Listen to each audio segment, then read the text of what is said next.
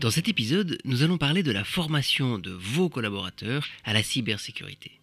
Et c'est un domaine tellement important, mais qui est souvent négligé car on se repose sur les sécurités informatiques pour protéger l'entreprise. Et c'est vrai, les systèmes de sécurité de l'informatique dans l'entreprise sont importants. Mais si vous ne formez pas vos employés, vous ne faites qu'une seule partie du travail. Et nous allons le voir, ça n'est peut-être même pas la plus importante. Bonjour, je suis Alexandre et aujourd'hui nous allons parler d'un sujet qui me tient tout particulièrement à cœur, car c'est celui dans lequel je travaille depuis plus de dix ans.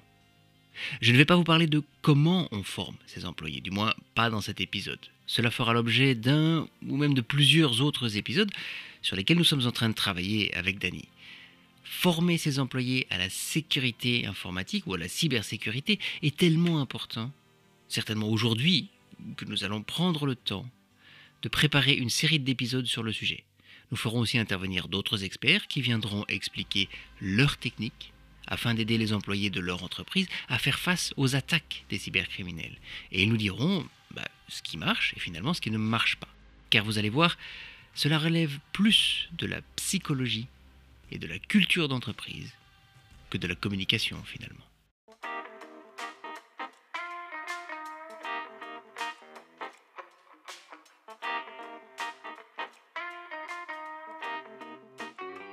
Il est communément reconnu que plus de 90 ou 90% des attaques passent par de la manipulation de vos employés, et principalement par du phishing.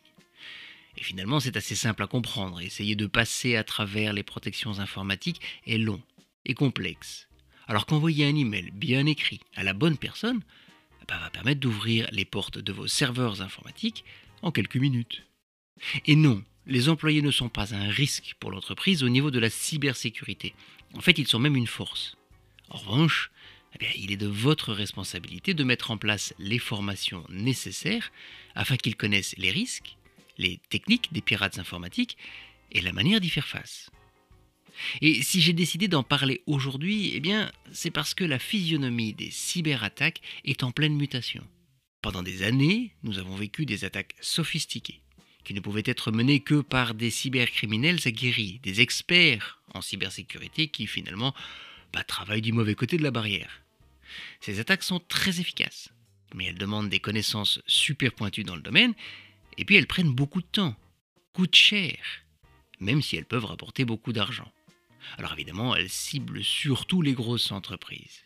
Sauf qu'aujourd'hui, les attaques sont plus petites, plus simples, mais aussi beaucoup plus nombreuses. Vous l'aurez compris, elles ciblent les entreprises de plus petite taille, et surtout celles qui sont mal protégées et mal préparées. Et d'ailleurs, un article récent publié sur le site internet du magazine Data News cite un rapport des experts en cybersécurité de Cisco Talos, une société leader dans le domaine des réseaux informatiques, et fait état d'un développement fulgurant de ce qu'ils appellent les commodity malwares. Je pense qu'il n'est pas vraiment nécessaire de, traduire ce terme parce que finalement il parle de lui-même. Ces programmes malveillants sont accessibles à tous, mais vraiment à tous, sur Internet, et ils sont tellement simples à utiliser bah, que les attaques peuvent être lancées à partir d'un simple smartphone. Oui, oui, vous avez bien entendu, leur simplicité d'utilisation fait que n'importe qui peut passer, j'ai envie de dire, du côté obscur de la cybersécurité et s'improviser cybercriminel. Avec une autre conséquence qui a été observée par le FBI et les autorités européennes, la criminalité de rue se tourne de plus en plus vers la cybercriminalité ou la criminalité en ligne. Et d'ailleurs, le nombre de groupes cybercriminels explose et ils sont moins spécialisés que les premiers, du moins pour l'instant. Sauf que les risques pour la population et les petites structures professionnelles, les petites entreprises, explosent. Et je peux déjà vous dire que dans les prochains mois et les prochaines années, nous allons devoir faire face à une avalanche d'attaques dans notre vie privée, mais aussi dans notre vie professionnelle. Ce qui nous ramène d'ailleurs au sujet de cet épisode, former ses employés à déjouer ces attaques. Alors, devez-vous arrêter d'investir dans les sécurités informatiques? Non, certainement pas, en tout cas pas maintenant. En revanche, on ne peut plus donner un ordinateur à un employé aujourd'hui sans lui expliquer comment s'en servir de manière sécurisée.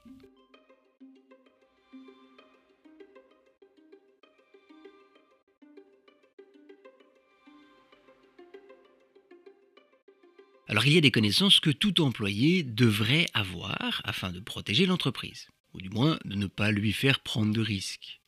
De la même manière qu'à l'usine, on attend des ouvriers qu'ils connaissent les règles de sécurité physique, ou des employés de bureau qu'ils sachent utiliser Word, parfois même Excel ou PowerPoint, toutes les personnes qui accèdent aux systèmes informatiques de votre organisation doivent savoir comment se protéger face aux tentatives d'intrusion des cybercriminels. Et j'utilise souvent l'analogie des transporteurs routiers d'ailleurs, parce que est-ce que vous donneriez les clés d'un de vos camions à un nouveau chauffeur sans vérifier qu'il a son permis de conduire, qu'il connaît les règles de sécurité routière? Et pourtant, on observe très souvent que les employés d'une entreprise reçoivent un ordinateur, qui finalement est une porte d'entrée sur le réseau informatique de l'entreprise, et un mot de passe, à savoir la clé pour cette porte, sans qu'il ne soit à aucun moment responsabilisé sur son utilisation. Et tous les ordinateurs reliés à votre réseau informatique sont des moyens d'accéder à vos données, vos programmes, vos sauvegardes, et j'en passe. Si un cybercriminel en prend le contrôle, eh bien, il a les mêmes accès que vos employés. Alors peut-être que vous allez trouver que j'y vais un peu fort, mais je soutiens que donner à l'heure actuelle un ordinateur à un employé sans lui expliquer comment l'utiliser de manière sécurisée, eh bien est un acte inconscient. Donnez-lui au moins une formation de base, un fascicule, une explication. Je veux dire, c'est le minimum. Alors oui, vous allez me dire, oui, ok Alexandre, ok, tu m'as convaincu, mais qu'est-ce que je dois faire? Eh bien, sans entrer dans les détails, parce que ça fera partie d'autres épisodes, comme je tout à l'heure, je vais quand même vous expliquer le minimum à faire. Mais avant, je voudrais vous inviter à vous abonner à notre podcast ben, pour être informé de la sortie des prochains épisodes sur le sujet.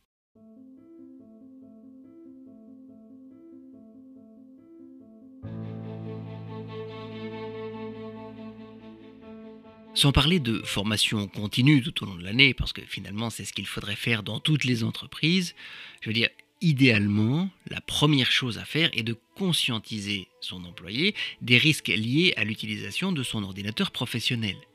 Les cybercriminels vont essayer de passer par lui pour entrer dans l'entreprise. Et il doit le savoir.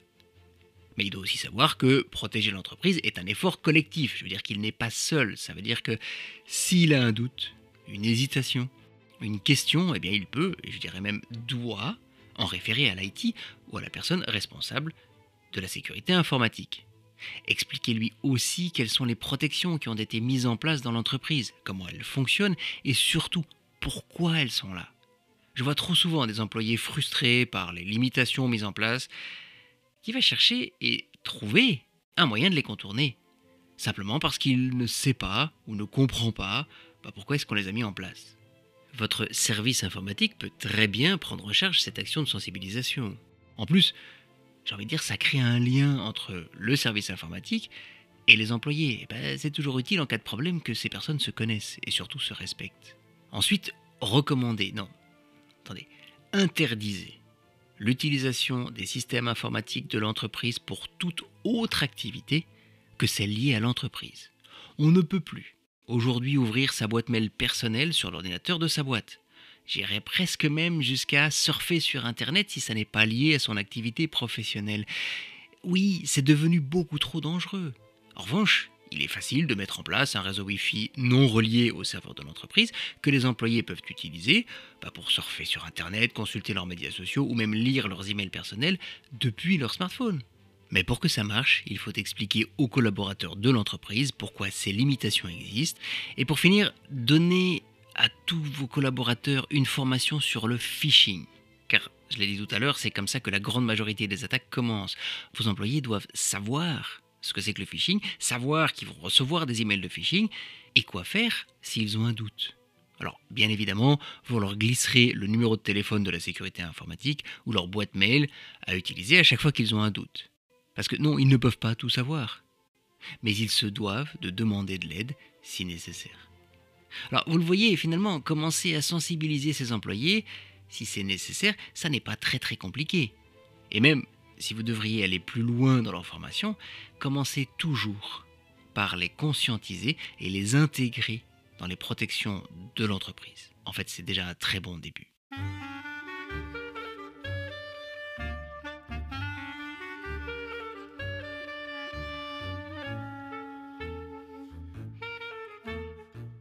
J'espère vous avoir convaincu de l'importance de vos employés dans la sécurité informatique de votre organisation ou de votre entreprise. Ils sont une force ou une faiblesse, suivant comment vous les conscientisez sur le sujet. Les sécurités informatiques ne peuvent pas protéger contre toutes les attaques, mais les collaborateurs peuvent prendre part aux défenses de l'entreprise. Et comme je le disais en introduction, ce sujet est très important. Aussi, nous allons y revenir dans plusieurs épisodes sur, par exemple, la culture d'entreprise, comment est-ce qu'on intègre la cybersécurité dans la culture de l'entreprise. On va aussi parler des techniques de sensibilisation, et il y en a beaucoup, et peut-être aussi de comment tester ses employés. Alors, abonnez-vous au podcast pour ne pas rater ces épisodes. Et vous le savez, nous vous offrons ces épisodes gratuitement. En retour, et certainement si vous avez apprécié nos conseils, eh bien, vous pouvez nous aider à promouvoir notre podcast en le partageant avec votre entourage, mais aussi en mettant une note favorable ou en laissant un commentaire sur les plateformes qui le permettent, comme iTunes ou Spotify. Je vous remercie pour ça. Je vous souhaite une très belle journée et je vous dis à très bientôt dans le prochain épisode de votre podcast, Le fraudeur, le hacker et vous.